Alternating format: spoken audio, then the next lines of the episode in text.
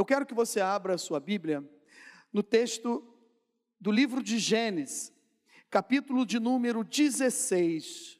Eu quero ler apenas um versículo, aonde conta a história de uma pessoa que ficou totalmente perdida, devido a um acontecimento que na sua vida que mudou o seu comportamento, a sua vida emocional, o seu psicológico, ela ficou apavorada, desesperada e não sabia como sair dessa situação. E esse texto da Bíblia Sagrada nos conta a história de alguém que ela não tomou algumas decisões para que ficasse dessa maneira. Às vezes, tem momentos da nossa vida que, devido às nossas escolhas e às nossas decisões, nós vamos colher alguns frutos, porque isso é a consequência das decisões e das escolhas que fazemos. Mas esse texto, ele conta a história de uma mulher que ela passou por uma dificuldade devido a escolhas e decisões de um casal, de uma família.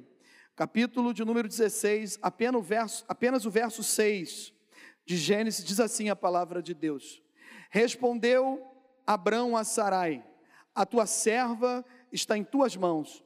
Procede segundo melhor te parecer. Sarai humilhou-a e ela fugiu de sua presença. Amém? Nós, vocês já oraram por mim e eu creio que o Espírito Santo de Deus vai nos conduzir nesses minutos que nós temos ainda para que a gente possa meditar, compartilhar, falar um pouco desse texto aqui, porque quando nós lemos o contexto, e eu sempre gosto de falar do contexto do texto que nós lemos. O capítulo 15, perdão, o capítulo 12 de Gênesis, nós conhecemos aonde acontece o chamado de Abraão. Vamos falar Abraão, que Deus mudou o nome dele de Abraão para Abraão, e esse texto que nós lemos aqui, o nome do casal ainda é Abraão e Sarai. Mas eu quero falar desse casal, em primeiro lugar, me referindo a esse contexto. O que aconteceu? Deus o chamou, ele fez promessas, falando para ele sair de um lugar onde ele conhecia muito bem, o seu habitat natural, para ir para um lugar que ele não sabia onde era, e que Deus, assim, o iria mostrar, seria com ele, falou que quem abençoasse ele seria abençoado, quem amaldiçoasse Abraão seria amaldiçoado. Falou para ele deixar a sua parentela, deixar as suas coisas, os seus negócios, abrir mão de coisas valorosas que ele enxergava por coisas muito maiores e melhores ainda que ele não enxergava, que ele não sabia o que iria acontecer. E assim ele obedeceu. E ele saiu. Mas a Bíblia diz que ele levou, além da sua esposa, o seu sobrinho, Ló, junto com ele. Pastor, por que, que o senhor está falando dessa parte, desse contexto, para depois entrar nesse texto? Porque enquanto eu estava lendo essa passagem bíblica, vem logo à nossa mente que Abraão é quem? É o pai da fé. E também é chamado amigo de Deus. Mas às vezes, meus irmãos, nós achamos que as coisas acontecem assim, ó, no estalar de dedos, e elas estão prontas, porque a Bíblia Sagrada, quando nós lemos alguns fatos e acontecimentos, nós às vezes não conseguimos calcular, mensurar o tempo que já passou e quanto tempo levou para que aquilo viesse realmente a se concretizar. E na vida de Abraão também não foi diferente, e de Sara. E aí, quando nós vamos decorrer, no decorrer dessa história bíblica, nós vamos perceber que o pai da fé e o amigo de Deus, ele estava, sendo forjado, formado, e quando chega no capítulo 22, é que realmente ele é aprovado quando Deus lhe pede o seu filho em sacrifício. Mas até que isso aconteça, ele está em formação. Esse pai da fé está sendo testado, está sendo trabalhado, moldado, com seu caráter forjado pelo Deus Todo-Poderoso, pelo Deus Altíssimo, aquele que se faz presente em todos os PGs, nas semanas que nós é, falamos aqui de alguns testemunhos que aconteceram nessas casas, mas que também está aqui conosco nessa noite. É o Deus Todo-Poderoso, o Rei dos Reis, o Senhor dos Senhores, o Alfa, o Ômega, o princípio, o fim. Ele é o nosso Senhor. Ele trabalha na minha vida, ele trabalha na sua vida, e assim ele foi trabalhando.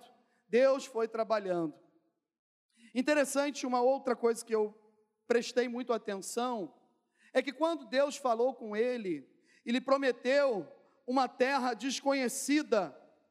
Abraão chegou em Canaã e logo depois teve fome naquela terra. E a Bíblia diz que ele foi para, para onde? Para o Egito.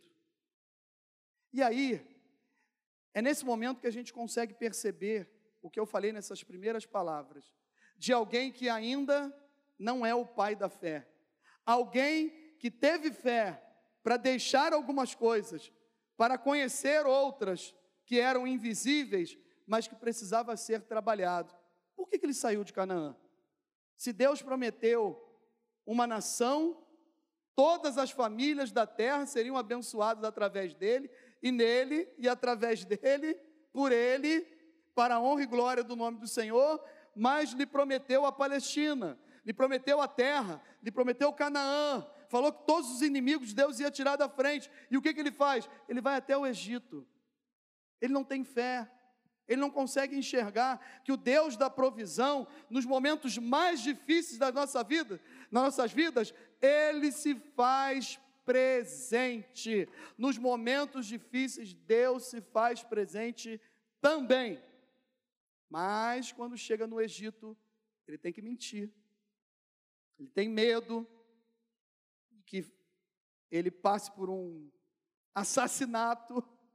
Estava com medo de ser assassinado, ser morto, porque a sua esposa era bela, uma beleza, uma formosura, uma mulher muito bonita, e isso traz o medo, e aí ele mente. O que eu vou aprendendo nesse contexto, desse texto que nós lemos, e eu já vou falar o título dessa mensagem, vou entrar na aplicação daquilo que Deus colocou no meu coração, é que quando nós procuramos alguns caminhos, diferente daquele que Deus nos chamou e tem preparado para cada um de nós, nós corremos riscos de deixar a carne sobressair sobre as nossas escolhas e as nossas decisões. Um homem que recebeu uma promessa de Deus para sua casa, para sua família e para sua futura descendência, agora já estava mentindo, já estava errando. E nós entendemos o que que nesse retorno e para ganhar tempo e não ir discorrendo todos os capítulos até chegar no 16, nós acreditamos o que? Que essa egípcia, Agar, do texto que nós lemos, que está falando aqui, ela veio dessa viagem. Desse momento, talvez, a Bíblia não fala, mas a gente consegue conjecturar, entender que ela veio desse lugar, porque ela era uma egípcia, então, através dessa viagem, também adquiriu uma serva. Eu não quero entrar na questão cultural aqui, se era-lhe direito ou não, e a decisão que eles tomaram, a forma como eles agiram, mas eu quero falar aqui das promessas que Deus tem para a sua vida, das promessas que Deus tem para a nossa casa, das promessas que Deus tem para a nossa parentela, das promessas que Deus tem para a nossa família, amém? E no capítulo 15, Deus fala novamente com ele: sai da tua tenda, conta as estrelas dos céus, Percebe aí, Abraão, olha o que eu vou fazer. Eu vou te dar a terra, eu vou te dar descendência, eu vou te dar filhos. Mas, Senhor, eu não tenho filhos senão o meu ajudante, o Damasceno, o Eliezer, esse que não, não é meu descendente, não é da minha casa. Senhor, como que isso vai acontecer? Senhor, como que eu vou adquirir esta terra? Como essas promessas vão se cumprir? E aí Deus faz uma aliança com Abraão pede para ele abrir três animais no meio, pega mais um casal de pombinhas, coloca ali, ele passa por um sono profundo, ao entardecer, escurece muito a terra e Deus passa com fogo no meio daquele sacrifício, daquele holocausto, queima tudo e mostra para ele: Abraão, eu sou contigo, eu estou junto com você, meu filho nesta noite, você que entrou aqui com seu coração apertado, desesperado, talvez algumas consequências de decisões que foram suas ou talvez não foram suas, saiba de uma coisa: o tema dessa mensagem é o Deus que opera em meio às circunstâncias negativas da vida. Eu vou repetir: o Deus que opera em meio às circunstâncias negativas da vida. Agar passou por uma situação muito triste. Ela foi humilhada pela sua senhora, pela sua patroa. Ela foi humilhada, mas quem tomou a decisão de não esperar as promessas de Deus se cumprindo da forma como Deus queria foi Abraão e Sara. Deus lhe faz uma promessa e ela levou 25 anos para se cumprir, menos da metade do tempo, aproximadamente com 10 anos, Sara tem uma ideia. Qual é a ideia? Eu vou ceder Agar para você como esposa. E aí você vai ter o filho da promessa. A Bíblia diz, dependendo da sua tradução da versão, perdão, da versão, que Abraão se uniu. Ele entrou em acordo com a sua esposa para aquela decisão que ela tinha tomado. E o que aconteceu? Após conceber, diz a Bíblia Sagrada, que ela começa a zombar, começa a rir, começa a tirar onda, começa a falar com olhar para Sara de uma forma diferente.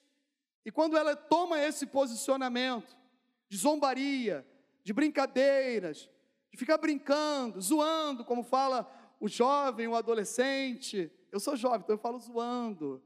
Quando ela co começa a fazer isso, Sara chama Abraão e fala: Ó, isso tudo que ela está fazendo para mim não é para mim, não, tá? Isso deve ser para você. Isso é para você. E aí a gente aprende mais um pouquinho. Vou abrir um parênteses, vou fechar rapidinho quando acontece uma vitória num casamento, numa família, toda família vitoriosa, amém? Amém? Quando tem um erro, quando tem uma desgraça, tem um problema, toda família também errou junto, amém? Amém? Mas geralmente não é assim. Ela escolheu, ela falou, ela deu a ideia, mas quando deu blade blade, ela olhou para aqui, ó, isso tinha que ser para você, Abraão, e não para mim. E aí ele toma outra decisão, irmãos. O que, que ele fala? Ó, ela está nas tuas mãos. Faça o que você quiser. E aí ela humilhou-a, diz o texto, e aí Agar fez o quê? Fugiu. O que eu quero falar nessa noite é que o agir maravilhoso de Deus, ele existe quando parece que tudo já está perdido. Quando nós passamos por situações igual a essa de Agar, que a gente acha que não tem mais jeito, ainda tem o agir de Deus nas nossas vidas. O agir significa tomar providência, atuar, fazer, falar. O significado de agindo é, vem do verbo agir, o mesmo que operando, fazendo, trabalhando, realizando, atuando, e nos momentos mais difíceis e complicados, que gera grandes questionamentos, a tendência da nossa mente é pensar e decidir em desistir de algo ou de algumas coisas que achamos que não tem mais jeito. Foi isso que essa personagem bíblica viveu. Ela é, como eu falei, eu não quero entrar na cultura, culturalmente falando, mas ela não tinha muitas escolhas. Ou ela ficaria, submetia a sua dona, sua patroa, ou como escrava, ou ela ia embora. Mas o nome Agar significa fuga, voo, fugindo, saindo. E aí, nós sofremos com as consequências das nossas próprias escolhas, ou até mesmo de terceiros, que influencia e muito a nossa vontade de fugir de determinadas situações. Como eu falei, às vezes são decisões e escolhas nossas. E às vezes nós passamos por uma consequência de escolhas e decisões de outras pessoas que estão perto de nós, que convivem conosco e que isso acaba respingando, trazendo consequências. E a nossa vontade, muitas vezes, na maioria das vezes, não é encarar, não é resolver, não é tentar fazer de uma melhor maneira possível para que venha dar certo de novo. Não, a nossa tendência humana é fugir do problema, fugir do departamento, fugir do casamento, fugir do aconselhamento, tentar sair de meios aonde nós podemos ouvir boas palavras e bons conselhos, bons conselhos também que vão nos ajudar a sair de determinadas situações que às vezes, como falei, nós mesmos não criamos para que chegamos em determinadas situações. Então ela foge. Ela vai para um lugar. E esse lugar é um caminho.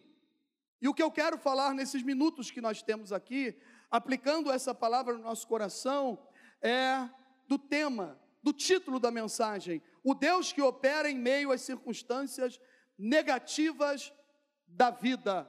Eu não sei como você entrou aqui. Algumas pessoas, a gente conhece um pouco a história devido a gabinetes, aconselhamentos, pedidos de oração, mas nós não temos uma visão assim ampla do que está acontecendo com você nessa noite, como você acordou, como você entrou por essas portas, mas o nosso Deus, Ele é onisciente, Ele é onipresente, Ele é onipotente, Ele conhece o nosso levantar, o nosso deitar, e antes da palavra vir à boca, Ele já sabe aquilo que nós estamos pensando.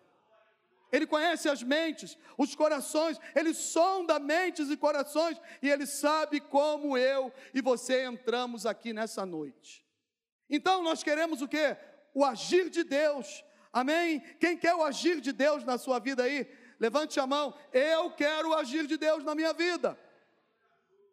E para que o agir de Deus aconteça, às vezes as consequências nos levam a alguns lugares que parece que nós não vamos sair de lá. Mas nós temos uma notícia boa dessa noite, e ela vem da palavra do Senhor. O próprio texto que nós lemos do verso 6, a partir do verso 7, começa a responder os questionamentos, por quê? Porque tem a ação de Deus aparece Deus operando na vida de Agar. E o primeiro ensinamento que nós tiramos daqui, para a minha vida e para a sua vida, é que Deus nos encontra em meio a projetos falíveis e temporários que achamos que vai resolver o nosso problema. Projetos são falíveis, temporários, mas que nós fugimos lá para aquele lugar, para aquela situação, para aquela circunstância, achando que nós vamos resolver o nosso problema. Lugares que, se ficarmos parados ali, temos até a provisão, mas ao mesmo tempo nos prendem e não podemos progredir. Olha o que, que fala o verso 7. Tendo achado quem? O anjo do Senhor junto a uma fonte de água no deserto, junto à fonte no caminho de Sur. Há momentos que nós estamos em um caminho só porque nós fugimos de outro. E nós achamos que isso vai resolver. Nesta noite, pelo poder que há no nome do Senhor Jesus, não fique aí nesse lugar. Não fique nesse caminho que você está tendo até a provisão, está sendo alimentado, tem uma fonte nesse caminho. Mas às vezes nós não vamos chegar nem até Sur. Ela estava no caminho de Sur quando Deus a encontrou. Essa noite é a noite que Jesus marcou um encontro comigo e com você. E Ele está nos encontrando com projetos falíveis e temporários que nós achamos assim, isso vai resolver não vai resolver. é um tempo de esconderijo, é um tempo onde eu e você estamos fugindo para não resolver os problemas que nós precisamos resolver.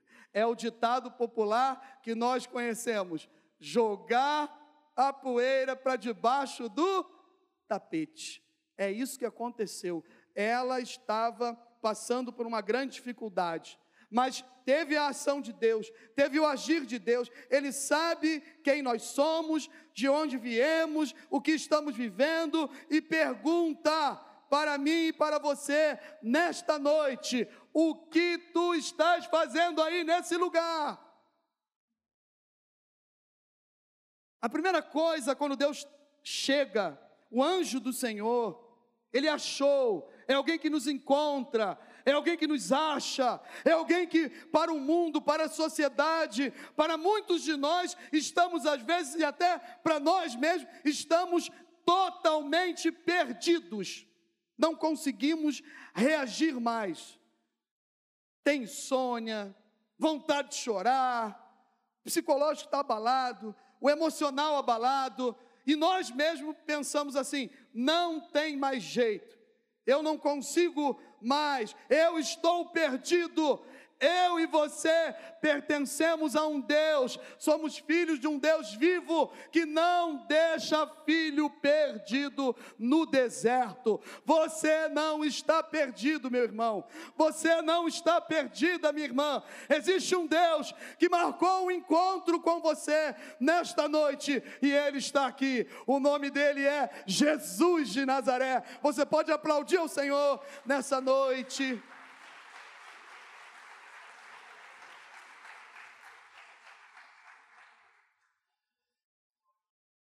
Fontes temporárias. No meio de um caminho sem conhecimento, não nos levam a um final feliz. Ela não estava retornando, ela estava fugindo. Estava vivendo um caminho diferente, um local diferente, desconhecido do seu habitat desconhecido de informações, mas tinha uma fonte. Mas essa fonte, como falei, fontes temporárias, no meio de um caminho sem conhecimento. Provérbios 14, 12 diz o quê? Que o caminho que ao homem parece direito, há caminho que ao homem parece direito, mas o fim deles são chamados de caminhos da morte. Existe um Deus que nos encontra em meio a projetos falíveis e temporários, que achamos que vai resolver o nosso problema. segundo ensinamento que a gente tira daqui desse texto é que Deus nos confronta e ensina que o melhor caminho é retornar e obedecer a sua voz. Retorne hoje desse caminho que você tomou. Esse caminho ele é uma consequência de decisões, de escolhas suas, sua, nossa, ou talvez de terceiros, como eu falei. Não é momento de ficar procurando culpados. Não é momento de ficar lembrando que passou por algum tipo de humilhação. Não é momento de ficar lembrando só aquilo que entristeceu. Esse é o melhor momento o Espírito Santo de Deus habita em você. O Espírito de Deus, o Espírito Santo de Deus está no controle da sua vida. O Espírito Santo de Deus é que você tem que ouvir. Ouvir a voz de Deus, ler a palavra de Deus, ouvir a voz de Deus falando com você, ouvir a direção de Deus.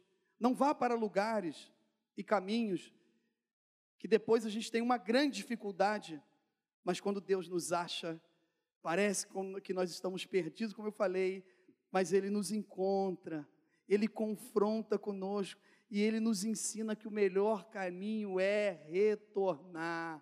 Repense as suas decisões, verifique novamente se está valendo a pena essa escolha que você fez. Repense, verifique. Será que está valendo a pena? Será que eu estou me sentindo bem? Será que eu não entrei depois dessa decisão por um caminho de tristeza? um caminho com o coração amargurado, um caminho que eu não consigo perdoar, um caminho de estresse emocional, que tudo me deixa nervoso, tudo eu tenho reações diferentes do que eu já tive um dia. Será que o Espírito de Deus permanece dentro de mim ainda? Repense, veja, mude o rumo e humilhe-se diante do Deus Todo-Poderoso.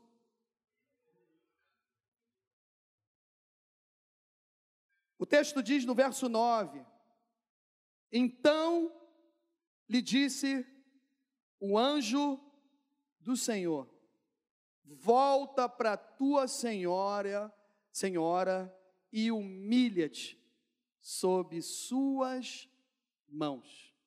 Não é sobre as suas mãos, é sob as suas mãos. Volte, se humilhe-se, fique lá, ouça a minha voz. O melhor caminho para você nesse momento é retornar. Não fique aqui, porque essa fonte vai secar as nossas ideias, o nosso direito, os nossos pensamentos, aquilo que só nós achamos que estamos certos. Uma hora isso vai secar. Essa fonte não vai mais alimentar o meu ego e o seu ego vai acabar. Jesus falou para a mulher samaritana: A água que tu bebes dessa fonte, você vai tornar a ter sede, mas a água que eu te der, a água que eu te der, ela vai ser diferente. Nesta noite, tem fonte de água viva para você, meu irmão. Tem fonte do céu jorrando, tem fonte de água verdadeira para você, de caminho verdadeiro. Eu sou o caminho, a verdade e a vida. Ninguém vem ao Pai senão por mim. Aleluia! Jesus é o caminho. Jesus é o meu caminho. Jesus é o seu caminho. Portanto, eu preciso deixar que esse confronto aconteça, para que Deus venha me ensinar e eu retorne ao caminho.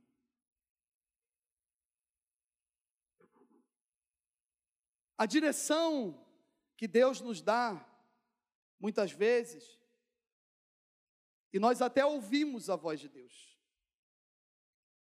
mas não retornamos, não obedecemos. Ela Parece uma humilhação que às vezes gera questionamentos. Por quê, pastor? Pois parece que vamos nos humilhar para uma pessoa. Literalmente, o texto está falando que ela tinha que voltar e se humilhar para sua senhora. Eu não estou dizendo que não é. Mas na aplicação do contexto desse texto aqui para a minha vida e para a sua vida, eu queria te dizer nessa noite, no nome do Senhor Jesus. Quando você tiver que passar por um momento de humilhação, não pense que você vai estar se humilhando para um líder, para um pastor, para uma igreja, para um irmão, para um parente, para um patrão, um chefe do seu trabalho.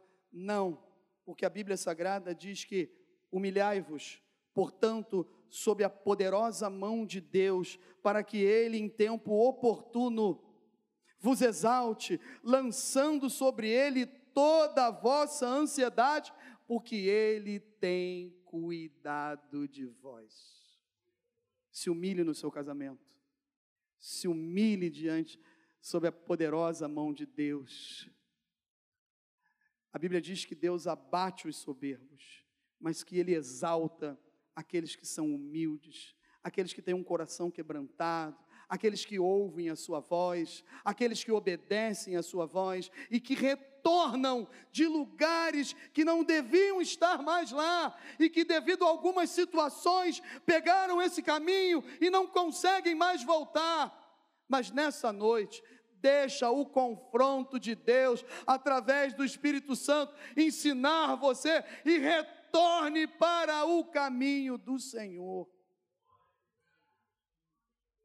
Pastor, mas eu não me desviei. Eu estou na presença do Senhor, eu estou na casa do Senhor. Será que nós estamos no centro da vontade de Deus nesse momento da nossa vida?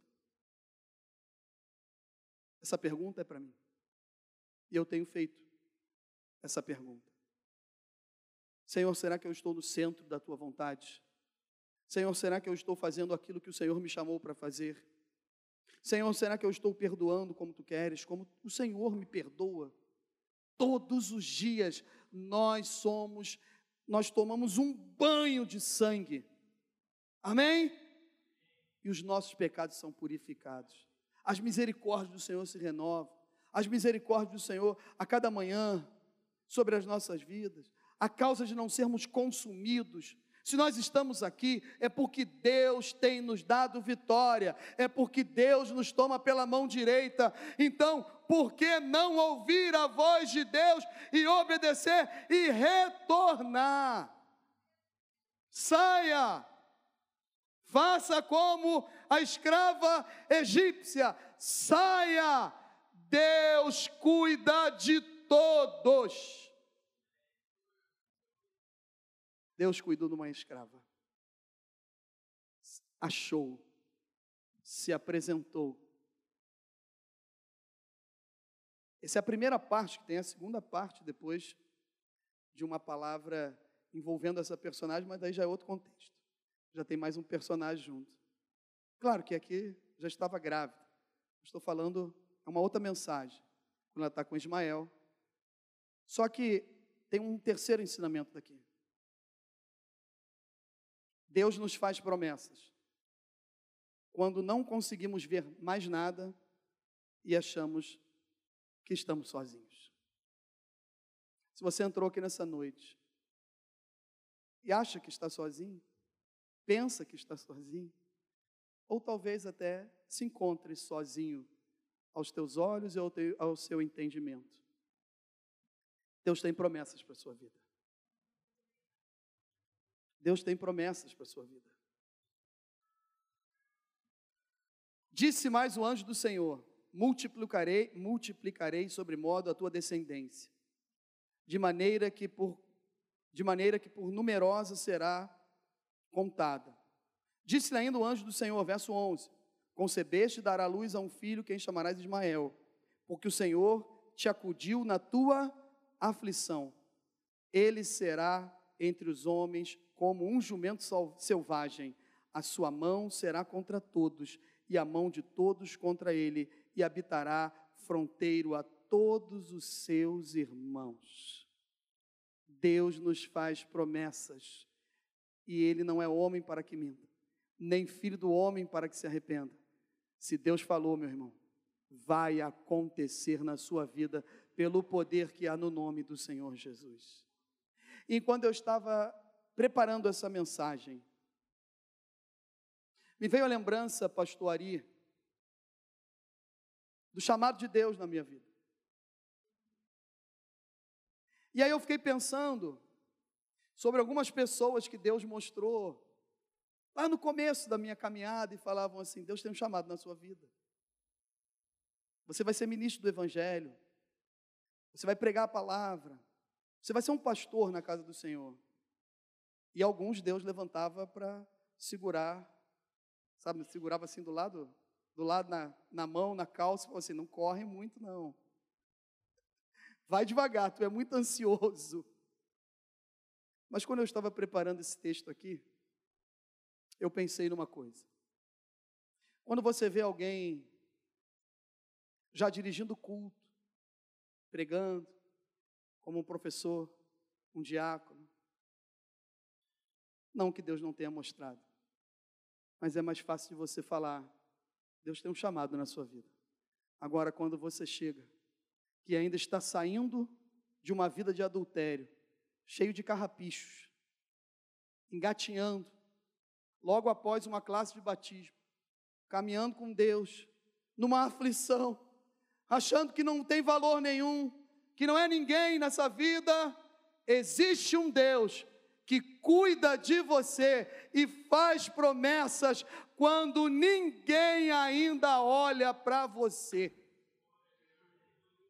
Esse é o Deus que nós servimos, que faz promessas quando ninguém ainda está vendo. Abraão e Sara não imaginavam. Não sei se perceberam, acredito que sim. Alguém muito próximo, trabalhava dentro da sua casa, estava esperando um filho, se tinha fugido. Mas também não sabiam que o Deus Todo-Poderoso, que lhe fez promessas, também tinha encontrado com Agar numa fonte que não ia levar a lugar algum e falou: sabe o que? Volta, resolve os teus problemas, porque eu tenho bênção na sua vida também. Vamos ficar em pé em nome do Senhor Jesus. Primeiro ensinamento: Deus nos encontra em meio a projetos falíveis e temporários que achamos que vai resolver o nosso problema, mas não vai. Segundo, é o Deus que nos confronta e ensina que o melhor caminho é retornar e obedecer a sua voz. E o terceiro, é o Deus que faz promessa, quando não conseguimos ver mais nada e achamos que estamos sozinhos.